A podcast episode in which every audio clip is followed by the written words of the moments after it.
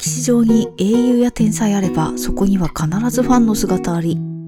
皆様こんにちは。こちらは文筆家の影原志保が歴史上にいる様々なスターと彼らをめでるファンたちの姿を拾い上げてあれこれ語るポッドキャストです。さて、前回より1830年代にパリオペラ座の総裁であったルイ・ベロンという人物による新規ファン獲得戦略のお話をお届けしています。ベロンの改革というのはかなり色々なものがありました。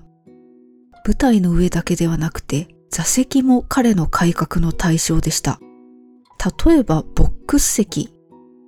ベロンはボックス席をかなり細かく階級化します。例えば国家主席専用のボックス、あるいは本当にトップクラスの銀行家や商人しか入れないボックス、あるいは逆にこれから伸びていくぞという新興のプチブルジョワ専用のボックスといった具合です。このボックスの顔ぶれというのが社会の趨勢によってどんどん入れ替わっていく、その様が社会の栄枯盛衰のごとくであったとも語られています。つまりオペラ座のボックス席というのは社会の縮図であったと言っても過言ではありません。しかし経営を黒字化させるための様々な努力の中で、ベロンは一つ非常に大きな負の遺産を残してしまいました。えっと、ここで毎度おなじみアイドルの話です。アイドル界隈には接触中というワードがあります。これは握手会などに足しげく通ったり、あるいはアイドルから認知してもらうことにこだわるタイプのちょっと厄介なファンを指す言葉ですけれども、こうしたファンは当然ながらたくさん現場に通ってくれて、そしていっぱいお金を落としてくれるわけです。18世紀末生まれであるベロンが一体どこからこのアイデアを思いついたのかはわかりません。もしかしたらあまり語られていないだけで、それ以前にも類似した文化はあったのかもしれません。しかし私にはこのベロンという人が、あたかも異世界転生によって現代から19世紀にやってきてしまった人のように見えてなりません。ペロンは劇場の舞台と楽屋の間にある控え室であるフォワイエドラダンスというスペースに目をつけました。ここはある程度の広さがあって、日常的にはダンサーたちが休憩したり、あるいはお稽古やリハーサルなどに使っている場所です。彼はここにお客さんを招き入れて、バレリーナと接触させることを思いついてしまうのです。ベロンはこのフォワイエドラダンスを限られたお客さんのためだけに開放しました。先ほど、ボックス席が階級化されていたというお話をしましたけれども、このフォワイエに入れるのはいい席のお客さん、具体的にはアボネと呼ばれる年間予約席を買っている人だけでした。今でもクラシックのオーケストラの定期演奏会というのは年間チケットがあったりするんですけれども、ただ、今の日本国内のオーケストラの料金ってそこまで高額というほどでもないですし、それを買ったからステータスがどうこうっていう話でもないので、まあそれを買って通うのは単にクラシックファンだなという感じで、別にこうディズニーランドの年間パスポートとか映画館の会員とかそういうものとの本質的な違いというのは特にないかなと思うんですけれども、この時代のオペラ座が提供していた年間予約席というのは非常に高額でしたし、かつ社会的なステータスの象徴でもありました。当然ながらそうしたチケットを購入できるのは、この劇場そのものがメインターゲットとしている経営者や銀行家などのブルジョワというわけです。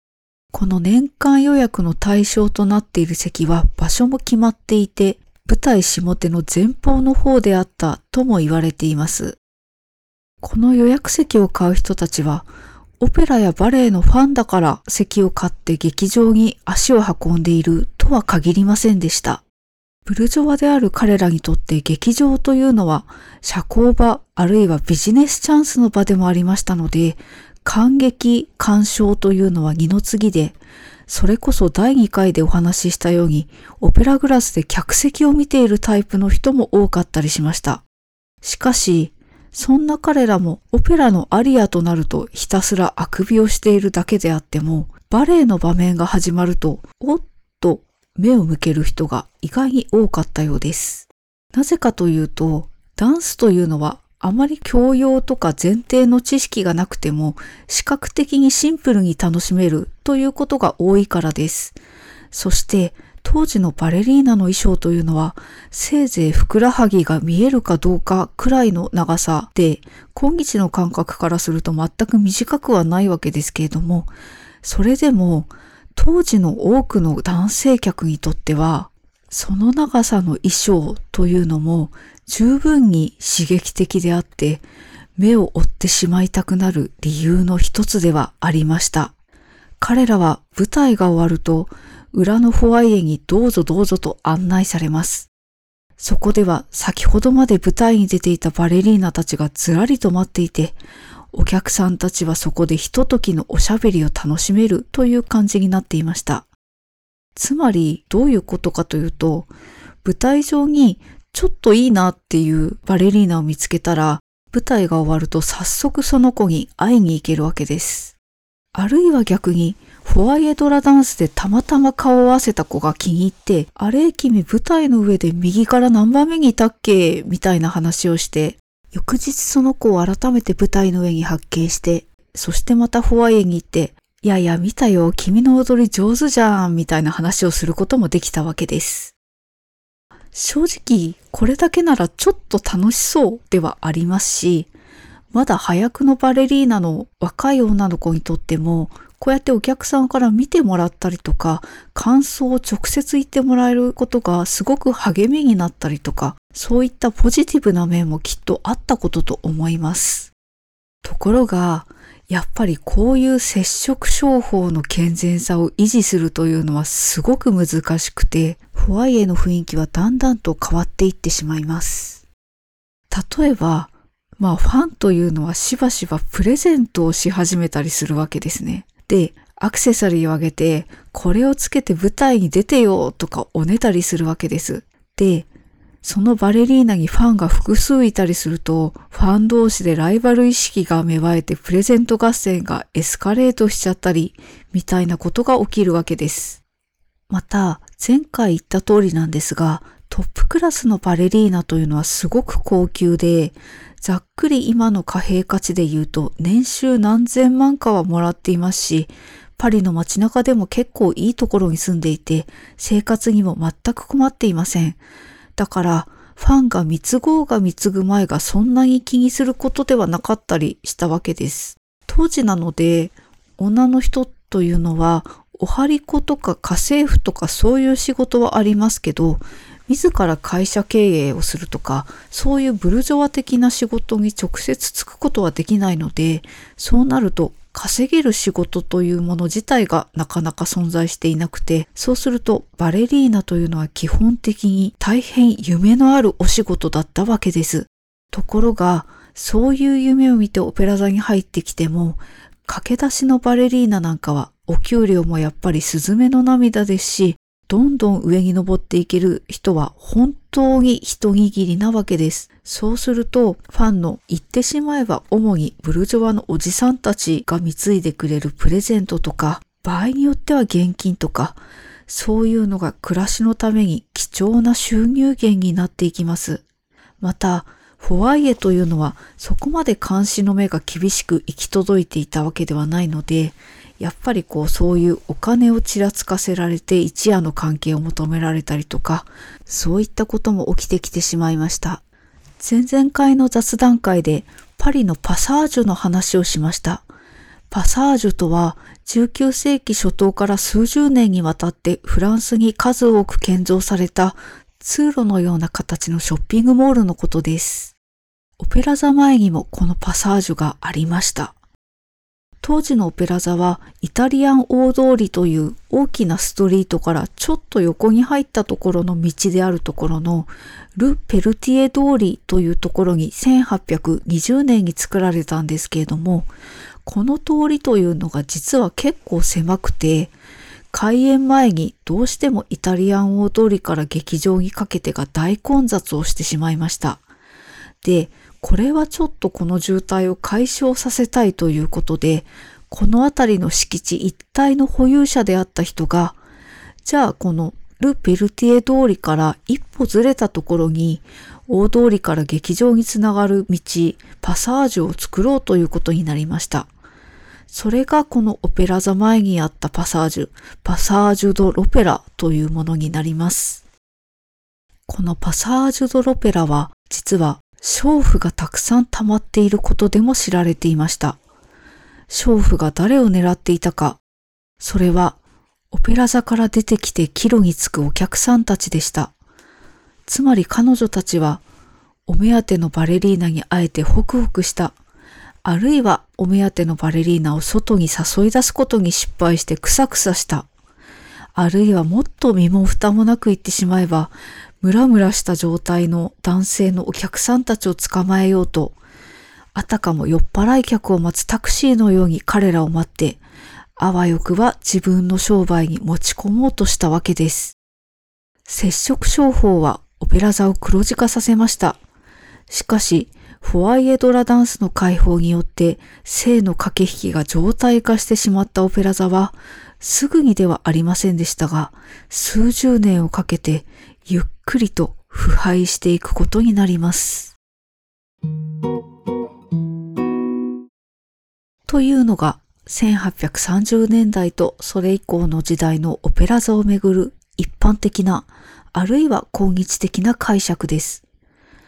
オペラ座総裁ルイ・ベローに対する批判はジェンダー問題の追求が高まる現代において非常に強まっています。しかし、これだけが当時のオペラ座バレエの全てと言ってしまうのは、少し短絡的ではないかという見方もあります。最近、ウェブ上で大変面白い論文を私は発見しました。稲田直美先生という論者による、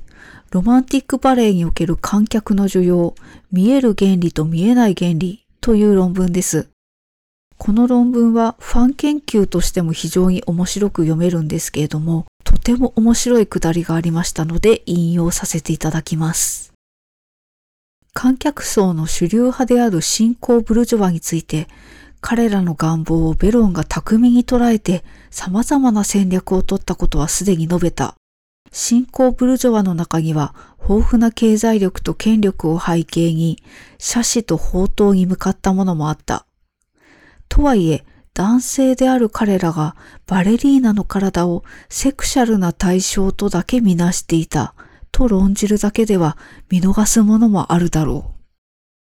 私自身も私は全くバレエ師の専門家ではないわけですけれども、これには少し同意したいところがあります。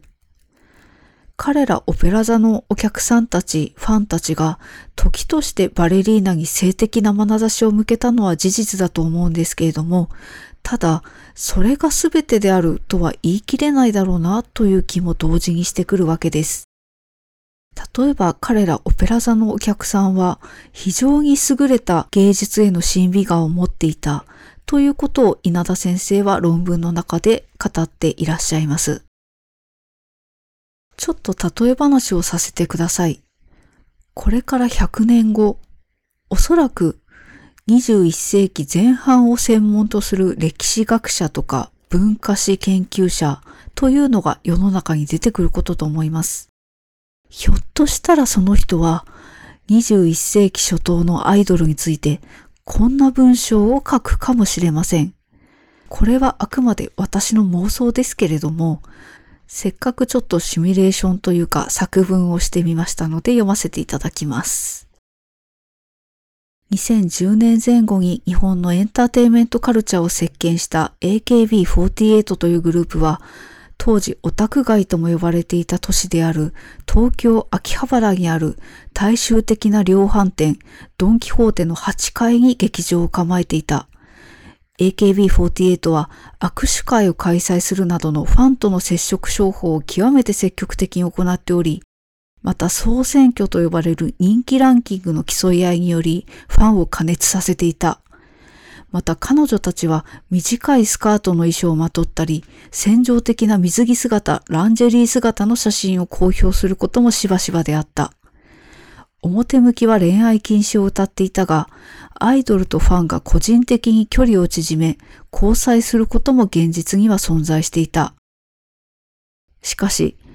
アイドルとの交際にたどり着けなかったファンたちは、すごすごと劇場を後にし、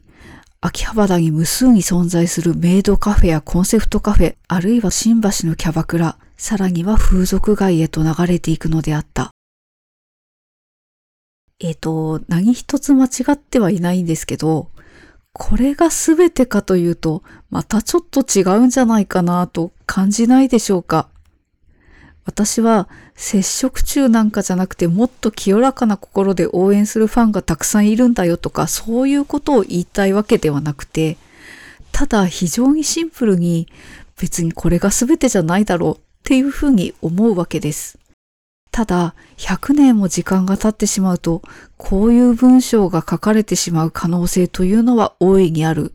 その危うさは AKB であろうとオペラ座であろうと全く同じという、ただそれだけの話です。オペラ座のバレエはこのベロンの時代に一つの全盛時代を迎えました。マリー・タリオーニやファニー・エルスラー、その他のバレリーナたちが舞台にたくさんの花をもたらし、名作が数多く生まれました。その頂点と言えるのが、今日でも最も有名なバレエ作品の一つであるジゼルなわけですけれども、このジゼルもまた、当時のとある男性バレエファンとの際どい関係によって生まれた作品でした。次回はそのお話をお届けしていきます。